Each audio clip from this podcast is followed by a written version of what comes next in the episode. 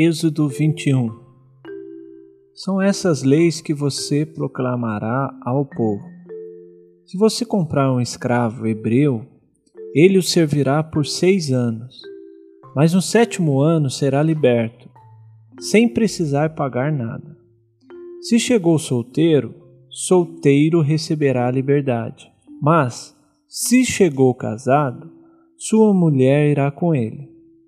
Se o seu senhor lhe tiver dado uma mulher, e essa lhe tiver dado filhos ou filhas, a mulher e os filhos pertencerão ao Senhor. Somente o homem sairá livre.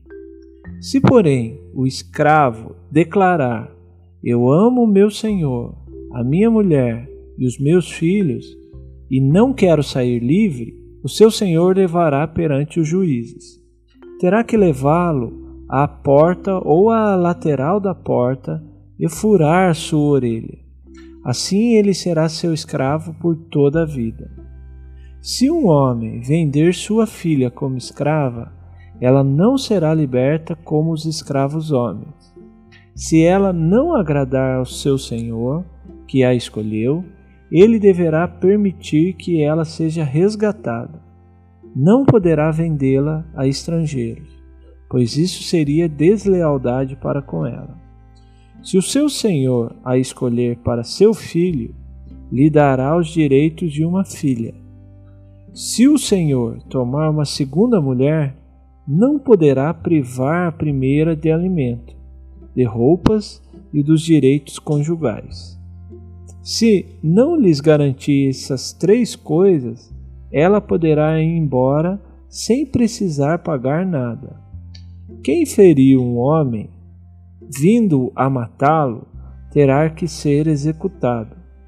Todavia, se não o fez intencionalmente, mas Deus o permitiu, designei um lugar para onde poderá fugir. Mas se alguém tiver planejado matar outro deliberadamente, tire-o até mesmo do meu altar e mate-o. Quem agrediu o próprio pai ou a própria mãe terá que ser executado. Aquele que sequestrar alguém e vendê-lo ou foi apanhado com ele em seu poder terá que ser executado. Quem amaldiçoar seu pai ou sua mãe terá que ser executado. Se dois homens brigarem e um deles ferir o outro com uma pedra ou com o punho e o outro não morrer, mas cair de cama, aquele que o feriu será absolvido. Se o outro se levantar e caminhar com auxílio de uma bengala, todavia ele terá que indenizar o homem ferido pelo tempo que este perdeu e responsabilizar-se por sua completa recuperação.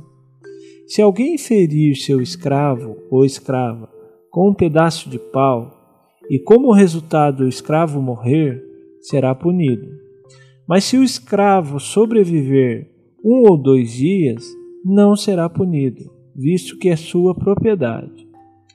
Se homens brigarem e ferirem uma mulher grávida, e ela der à luz prematuramente, não havendo, porém, nenhum dano sério, o ofensor pagará a indenização que o marido daquela mulher exigir, conforme a determinação dos juízes. Mas se houver danos graves, a pena será vida por vida, olho por olho, dente por dente, mão por mão, pé por pé, queimadura por queimadura, ferida por ferida, contusão por contusão.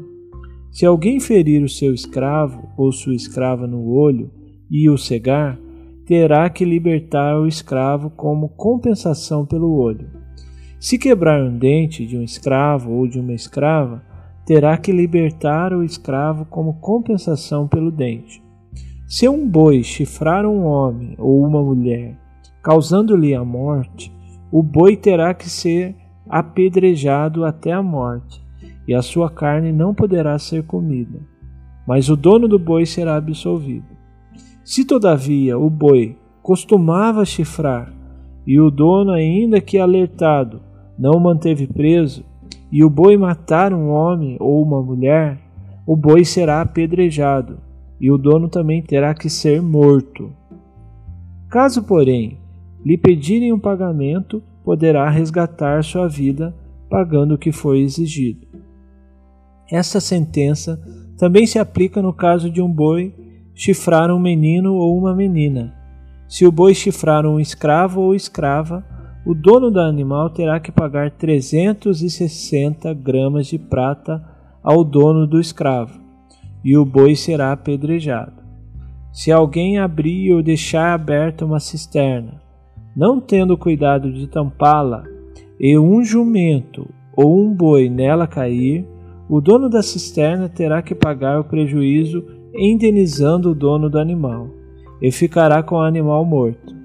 Se o boi de alguém ferir o boi de outro e o matar, venderão o boi vivo e o dividirão em partes iguais, tanto o valor como o animal morto.